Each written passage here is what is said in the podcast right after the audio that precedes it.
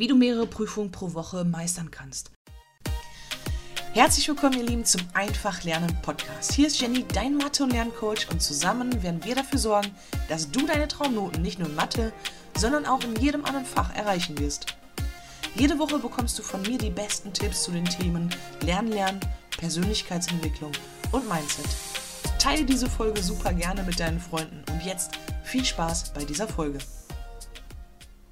Und wie ich dir gerade schon gesagt habe, geht es heute darum, wie du es schaffen kannst, dass du mehrere Prüfungen, die du dann vielleicht in einer Woche hast, sprich zwei, drei Klausuren, wirklich so meistern kannst, dass du alle Prüfungen, alle Klausuren wirklich ganz gut bestehen kannst. Denn in der Oberstufe ist es dann häufig nicht mehr so easy peasy, wie es mal in der Unterstufe war. Da äh, werden die Anforderungen, die an dich natürlich gestellt werden, immer größer und größer und größer. Und ich habe es zu meiner Schulzeit schon erlebt, dass ich dann teilweise drei Klausuren in der Woche schreiben musste. In der Uni war es teilweise sogar noch mehr. Ja, und hierzu habe ich dann halt ein paar Tipps mit vorbereitet. Und du kannst dir sicherlich vorstellen, dass der erste Tipp schon ziemlich wichtig ist. Denn wenn du mehrere Prüfungen pro Woche schreiben solltest, dann ist Organisation einfach mal das A und O.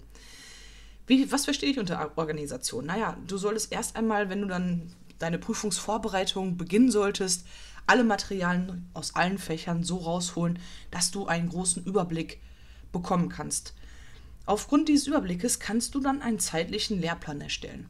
Denn gerade wenn man dann halt auf mehreren Hochzeiten gleichzeitig, so nenne ich das jetzt mal, tanzen muss, dann ist ein Lehrplan etwas, was dir wirklich ähm, dabei helfen kann, dass du den Überblick einfach nicht nochmal verlierst, beziehungsweise dass du dann nicht irgendwie kurz vor der Klausur erschrocken feststellst, oh verdammt, das habe ich irgendwie gar nicht berücksichtigt, das ist mir entfallen und das auch.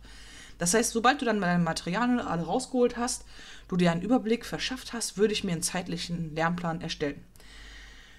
Wie würde ich hierbei vorgehen? Ich würde erst einmal klar die Fächer notieren, dann würde ich sogenannte Oberthemen notieren und diese Oberthemen dann nochmal in Unterthemen ja, einteilen. Stellt euch mal vor, du hast jetzt zum Beispiel eine Bioklausur und da ist euer Oberthema die Zelle. Dann wäre ein Unterthema zum Beispiel die äh, menschliche Zelle und die Pflanzenzelle oder die ja, irgendwie sowas. Und dann ähm, kannst du dann halt diese Unterthemen noch ein bisschen feiner gliedern, sodass du dann sagst, okay, ich muss den Aufbau wissen, ich muss vielleicht die Unterschiede wissen, ich muss die Parallelen wissen. Also Aufbau, Unterschiede, Parallelen. Das wäre dann zum Beispiel nochmal eine kleine, etwas feinere Unterteilung.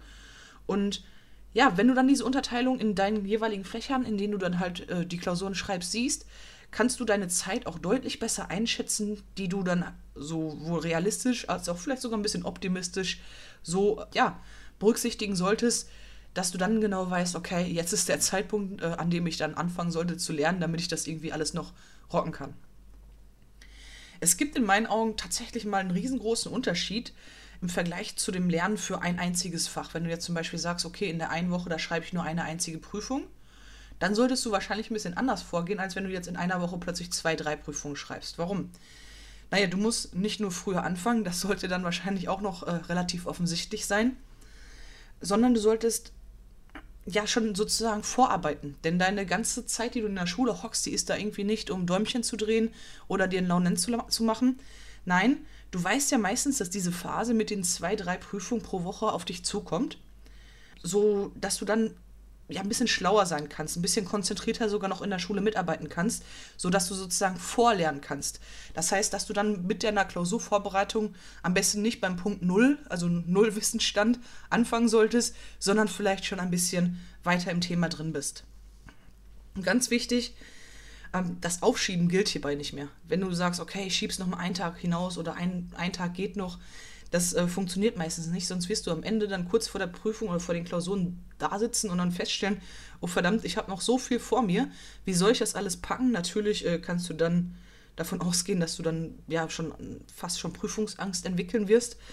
Aber es kann dann auch dazu führen, dass du dann plötzlich irgendwie ja, acht Stunden am Tag versuchst, irgendwie alles nur reinzuballern. Und im Endeffekt wird dann davon natürlich nur die Hälfte, wenn überhaupt, hängen bleiben was tendenziell sogar noch schlimmer geht. Ich kenne dann äh, die eine oder andere Person, die dann alles so weit aufgeschoben hat, dass sie dann quasi die ganze Nacht vor der Prüfung durchgelernt hat. Das heißt, sie hat nicht geschlafen, sie war unruhig und am nächsten Morgen konnte sie einfach aufgrund ja, ihres körperlichen und psychischen Zustandes gar nicht mehr die Leistung abrufen, die dann irgendwie äh, ja, möglich gewesen wäre, wenn sie nur irgendwie ein paar Tage vorher angefangen hätte. Und glaub mir, es gibt echt coolere Gefühle, wenn du irgendwann feststellst, Mist, eine Woche mehr Zeit und ich hätte das hier echt richtig gut machen können. Wenn du sowas schon mal hattest, dann äh, solltest du daraus auf jeden Fall lernen, dass du einfach mal eher anfängst. Der zweite Punkt ist, dass du nicht nur für eine Klausur lernen solltest. Denn wenn du Prüfung, mehrere Prüfungen pro Woche hast, dann ist es so, und du jetzt zum Beispiel sagst, okay, ich lerne erst einmal alles nur für Klausur 1 und dann, wenn ich damit dann durch bin, dann kümmere ich mich um die zweite Klausur. Das kann dann ganz häufig dazu führen, dass die erste Klausur richtig top wird, aber die anderen dann eher ja, richtig mies.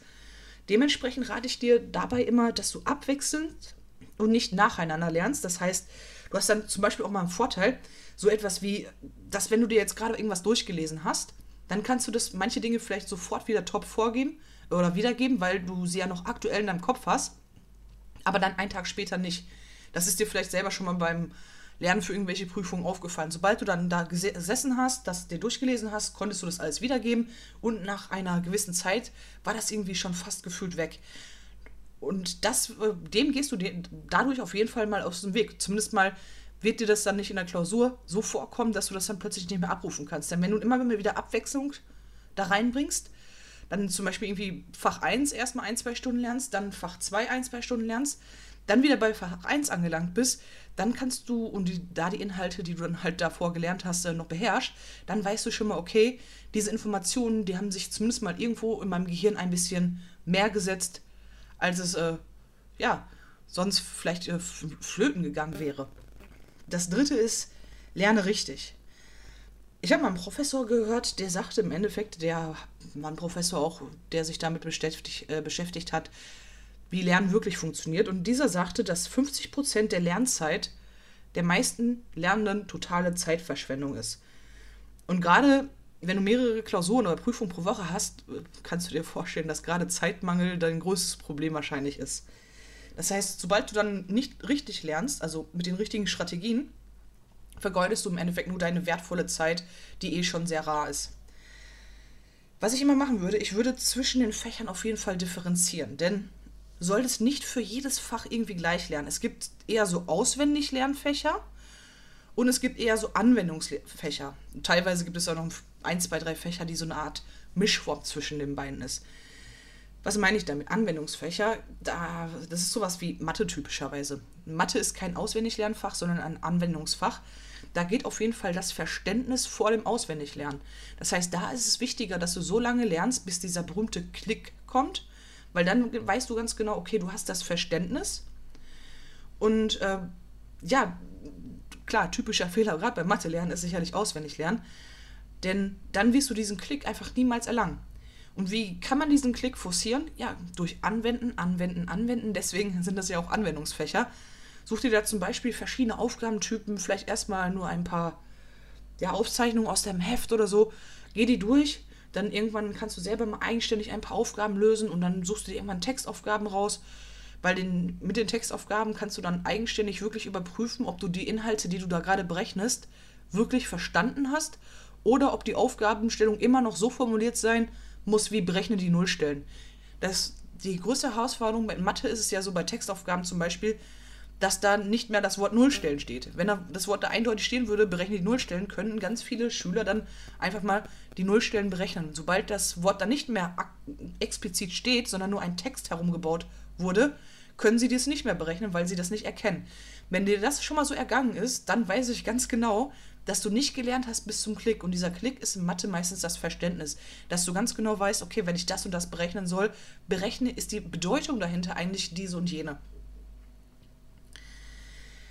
Ja, bei den Auswend äh, auswendig Lernfächern, da ist es eher so, dass du dir ein zunächst einmal ein, ja, ein großes Basiswissen aneignen solltest. Verschaff dir hierzu irgendwie erstmal einen Überblick. Dann solltest du lernen, zusammenfassen Ganz wichtig ist immer das Zusammenfassen, dass äh, dir der Lernstoff definitiv nicht über den Kopf hinaus wächst. Also immer schön reduzieren auf das Wichtigste. Hierzu ein kleiner Tipp ähm, nebenbei. Reduzieren kann man in meinen Augen ganz gut, indem man sich kleine Karteikarten besorgt. Das heißt, wenn ich erstmal dachte, okay, das Thema ist riesig und bombastisch groß, aber im Endeffekt hat meistens so ein Thema nur irgendwie fünf bis zehn essentielle Aspekte, die man hundertprozentig können sollte, Dann äh, besorg dir kleine Karteikarten und sobald diese eine Karteikarte für zum Beispiel ein Unterthema aufgebraucht ist, hast du einfach keinen Platz mehr. Das heißt, diese kleinen Karteikarten, die ja, die zwingen dich dann schon, wirklich kurz und knapp alles so zusammenfassen, zu fassen, dass du da nicht irgendwie äh, anfängst, Füllwörter zu benutzen und sonstiges.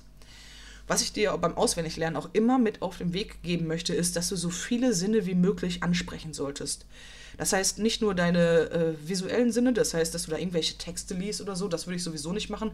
Jeden langen Text, den würde ich in ein paar Schlagworten, wie gesagt, zusammenfassen. Sondern dass du dann auch zum Beispiel mit Grafiken arbeitest, in Geschichte zum Beispiel mit einem Zeitstrahl oder dass du dir Mindmaps erstellst und so weiter und so fort. Damit hast du dann ja schon mal diese visuelle Ebene abgedeckt.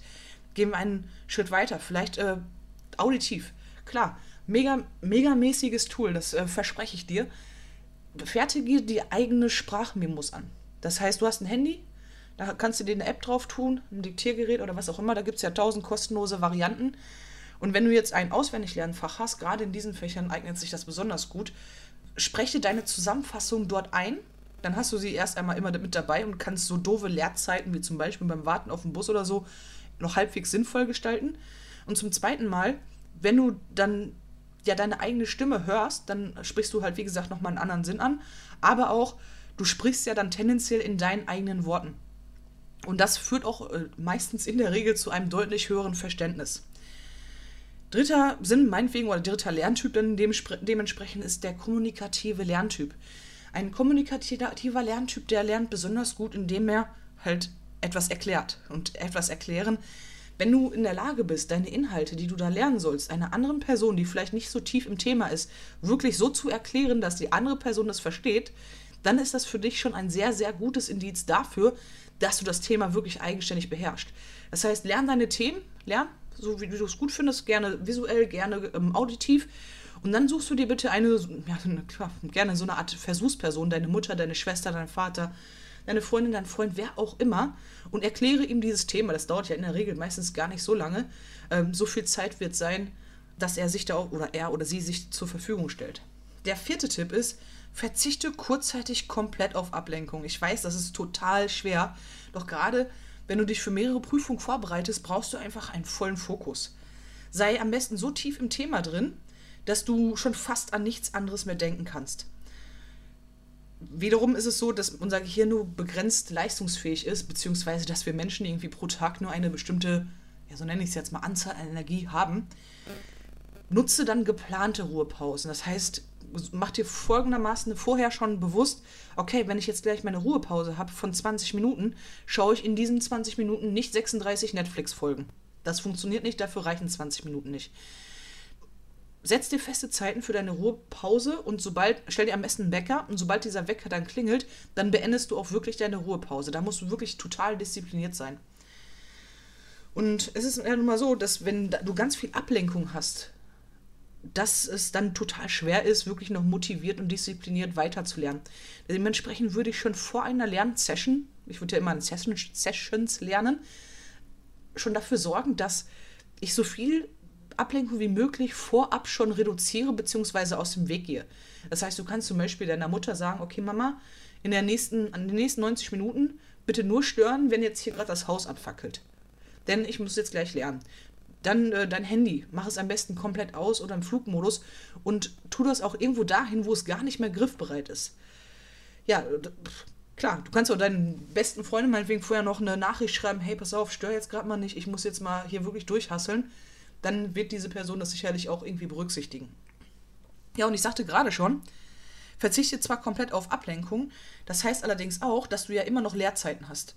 Zum Beispiel, du musst mal dein Zimmer aufräumen, du musst Getränke holen, du musst keine Ahnung was Müll wegbringen, du musst zum Bus gehen und so weiter und so fort. Und da habe ich gerade schon kurz erwähnt, und das will ich noch mal ganz kurz hervorheben, dass du deine Leerzeiten nutzt. Wie gesagt, hör dir hierzu die Sprachmemos an. Das ist dann im Endeffekt so, dass du lernst, ohne wirklich aktiv in diesem Lernprozess drin zu sein. Aber glaub mir, dein Gehirn funktioniert so, dass es trotzdem Dinge abspeichert.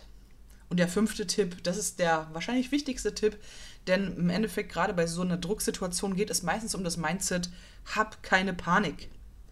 setz dir vielleicht am Anfang, wenn du dein großes Ziel hast, diese zwei, drei Prüfungen zu rocken, Zwischenziele, während, deiner Lern während deines Lernplanes. Nimm dir zum Beispiel vor, an dem ersten Tag möchte ich am Ende, am Ende des Tages das und das können. Denn diese Zwischenziele, die dienen dazu, dass du einfach ruhiger wirst, weil du mit jedem Erreichen eines jeden Zwischenziels ja ein ganz gutes Erfolgsgefühl bekommst.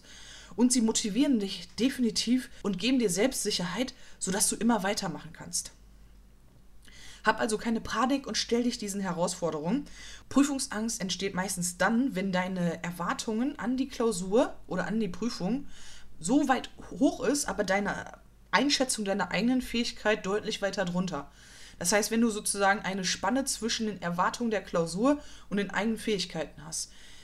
Versuch also so selbstsicher zu sein, dass du einfach denkst, okay, sorge sogar dafür, dass es so ist, dass du denkst, dass du alles kannst, dass da gar keine Diskrepanz zwischen Erwartungen an die Klausur und deinen eigenen Fähigkeiten gibt. Weil wenn du das schaffst, dann wirst du auch keine Prüfungsangst haben. Und abschließend vielleicht noch eine kleine letzte Sache. Wenn du eine Klausur dann geschafft hast, dann gönn dir auch eine kleine kurzzeitige Auszeit. Feier dich kurz selbst, zwei, drei Stunden, damit meine ich nicht, geh saufen, mach Party, weil es folgen ja noch ein paar Prüfungen, sondern sei einfach mal ganz kurz bei dir selber und äh, fühle das Gefühl des Stolzes, dass du schon mal eine Prüfung hinter dich gebracht hast. Denn gerade dieses Stolzsein-Gefühl, das äh, motiviert dich einfach mal weiterzuziehen. Dann hast du schon mal die erste Prüfung hinter dich und denkst, hey, die habe ich ja ganz gut geschafft. Jetzt schaffe ich die anderen Prüfungen auch. Das heißt, kleine Auszeit nehmen nach einer nach der ersten Prüfung zum Beispiel und ein bisschen stolz sein und sich selber ein bisschen feiern und wertschätzen, dass man da echt ganz gute Arbeit abgeliefert hat. Ich fasse nochmal kurz die fünf Punkte zusammen. Erstens Organisation. Zweitens nicht nur für die erste Klausur lernen, sondern parallel lernen. Drittens richtig lernen. Viertens kurzzeitig auf Ablenkung komplett verzichten. Und fünftens keine Panik haben. Das waren meine fünf Tipps für mehrere Prüfungen pro Woche. Was mich natürlich auch selber mal interessieren würde, ist, hast du selber mehrere Prüfungen pro Woche schon mal geschrieben? Wenn ja, wie bist du da vorgegangen? Hast du irgendwelche Erfahrungen gemacht, die sich besonders als ja, besonders sinnvoll herausgestellt haben? Oder hast du die Prüfung dann eher nicht so ganz gut geschrieben? Ja, schreib mir hierzu super gerne einfach mal eine Mail oder komm am besten irgendwie auf Instagram, so dort kannst du mir eine Direct Message schreiben. Ich äh, bin gespannt und freue mich von dir zu lesen, in dem Fall dann. Und ich hoffe natürlich, dass du bei der nächsten Podcast-Folge wieder mit dabei bist. Falls du mir noch einen kleinen Gefallen tun möchtest, bitte geh auf iTunes und lass mir doch meine, eine Bewertung da. Denn dann weiß ich, dass ich hier einen ganz guten Job mache und dass dir dieser Podcast auf jeden Fall weiterhilft. Das war's von mir für heute und ich wünsche dir wie immer viel Erfolg beim Lernen.